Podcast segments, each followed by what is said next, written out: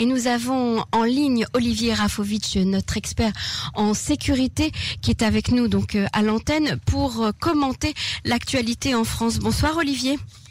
Bonsoir, bonsoir Emmanuel. Merci euh, d'être avec nous ce soir. C'est une journée tragique pour la France avec cette série d'attentats. Alors Olivier, comment est-ce qu'on pourrait expliquer et détailler ce que la France compte faire aujourd'hui en matière de lutte antiterroriste? Écoutez, encore une fois, je vais parler de manière comme un observateur. Hein. Je ne suis pas en France et ni ni aux manettes là-bas, mais il est clair que il y a aujourd'hui une menace euh, qui est de plus en plus importante, une dynamique du terrorisme qui se met en place en France avec l'utilisation euh, de gens qu'on surnomme euh, loups solitaires, mais qui sont en fait des, des salafistes, des islamistes recrutés par des structures, par des hommes qui ont ici un intérêt précis, c'est de frapper la France, d'utiliser l'idéologie islamiste intégriste, le salafisme, et tuer des gens. Et quelque part déranger, euh, disturber, comment dire, mettre en, péril, si vous voulez, mhm. perturber, merci, les structures, les, les institutions euh, françaises. Maintenant, la, la, les solutions sont très complexes parce que l'ennemi est à l'intérieur du territoire français. Mhm. C'est pas un ennemi extérieur. Alors le fait que par exemple, aujourd'hui, on utilise l'armée française dans des, missions appelées Vigipérates, euh, qui circulent dans les rues des villes et dans les grandes euh, cités urbaines, euh, c'est surtout pour euh, calmer l'angoisse des Français. Mais c'est pas ça qui va arrêter le terrorisme. Ce qui va arrêter le terrorisme, c'est le renseignement. Le renseignement en amont, un renseignement qui doit être électronique, qui doit être humain, également qui doit être cybernétique pour justement essayer de, de, de déceler, d'identifier ceux qui sont, un, potentiellement capables de passer à l'action, et puis également d'arriver à trouver euh, ces gens-là. Mais là, je vous parle en théorie, en pratique, c'est très compliqué, parce que euh, la France est un grand pays, il faut des moyens euh, gigantesques. Je ne crois pas qu'aujourd'hui la France a ces moyens-là à l'heure où nous parlons, elle est en train de les développer, mais il est clair qu'il y a ici un problème très grave qui va aller en s'accentuant, parce que que je n'ai pas, ce que je n'ai pas dit tout à l'heure, c'est que lorsque des, des, attentats commencent, eh bien, ils créent un effet d'émulation. Mhm. C'est-à-dire qu'ils créent euh, chez d'autres jeunes l'envie également de passer à l'action.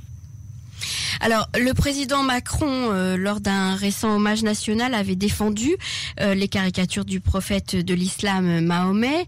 Euh, d'un autre côté, on s'aperçoit que dans le narratif de la presse française, en tout cas, eh bien, on, on, continue de parler de personnes déséquilibrées, comme cet homme afghan qui, qui a été arrêté brandissant un couteau contre les forces de police. On a du mal à nommer les choses, on, on s'en rend compte. Et puis, paradoxalement, eh euh, quand la presse parle du prophète Mahomet, le prophète musulman euh, Mahomet, eh on parle du prophète comme s'il n'y en avait qu'un euh, parmi toutes les religions. On parle, on dit le prophète avec un, un, grand P. Est-ce que cela ne vous surprend pas? Écoutez, pour ce qui est du prophète, ça me surprend, mais quelque part, c'est presque dramatique. C'est-à-dire que tout d'un coup, en disant le prophète, on ne parle pas des, des prophètes du judaïsme, hein, on ne parle pas de, mhm. par exemple du prophète Samuel, n'est-ce pas Et puis d'autres, évidemment, euh, qui font partie de, du judaïsme et d'autres religions. Euh, cet accent sur ce prophète-là, et en disant même pas son prénom, parce que c'est évident que c'est ce prophète-là, il y a une espèce de, de je dirais, une espèce de, de, focus sur la religion euh, musulmane, et de vous à moi, je pense que c'est pas tellement important. Ce qui est important, c'est, vous savez, les raisons de tuer peuvent être nombreuses. Une fois on est islamiste, une fois on est nazi, une fois on est, euh, je sais pas, on peut être euh, n'importe quoi. Mais moi, ce qui m'intéresse, c'est comment les États, les, les polices, les, services de sécurité mhm. s'occupent de, de, démanteler, d'arrêter, et s'il faut éliminer ces, ces tueurs. La raison, de, la raison du crime, elle est importante au départ. Mais ce qui est important, c'est que ces gens-là ne tuent pas. Et pour ne pas qu'ils tuent, il faut justement euh, savoir ce qui se passe dans leur tête, ce qui se passe dans les réseaux sociaux.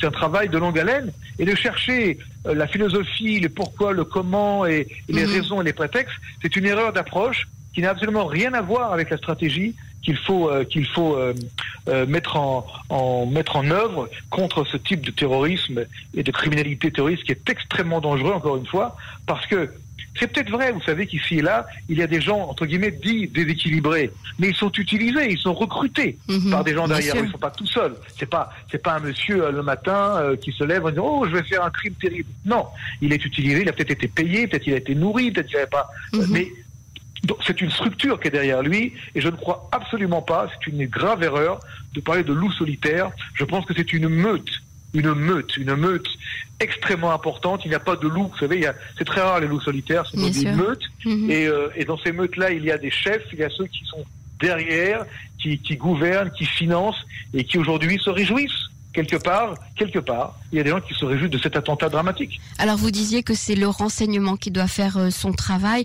Est-ce que le renseignement israélien va aider le renseignement français? Comme vous pouvez comprendre, euh, les États, la France Israël sont en très bonne relation dans, de très nombreux domaines. Et il est clair que si euh, la France demande l'assistance d'Israël, je pense que le gouvernement israélien, comme c'est son habitude, euh, aidera la France. Mais encore une fois, ça doit, ça doit venir euh, de, nos, de nos alliés, de nos, de, nos amis euh, qui sont habitués à travailler avec nous. Comme vous le savez, dans le passé, il avait dit à l'époque, le Premier ministre Netanyahou, beaucoup d'attentats avaient été déjoués en Europe grâce au renseignement israélien, grâce à l'agence du Mossad, qui avait fourni les informations à temps pour éviter des drames.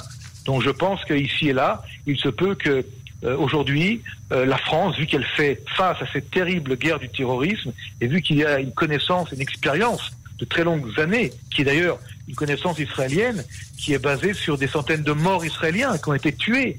Et après des dizaines d'années, on a construit, on a mis en place une, une stratégie adaptée à ce problème-là. Donc, je pense, encore une fois, que le gouvernement israélien sera euh, à la hauteur des demandes de la France, si la France en fait état, évidemment. Olivier Rafovitch, je vous remercie d'avoir accepté de répondre à nos questions. À bientôt sur les ondes de Cannes.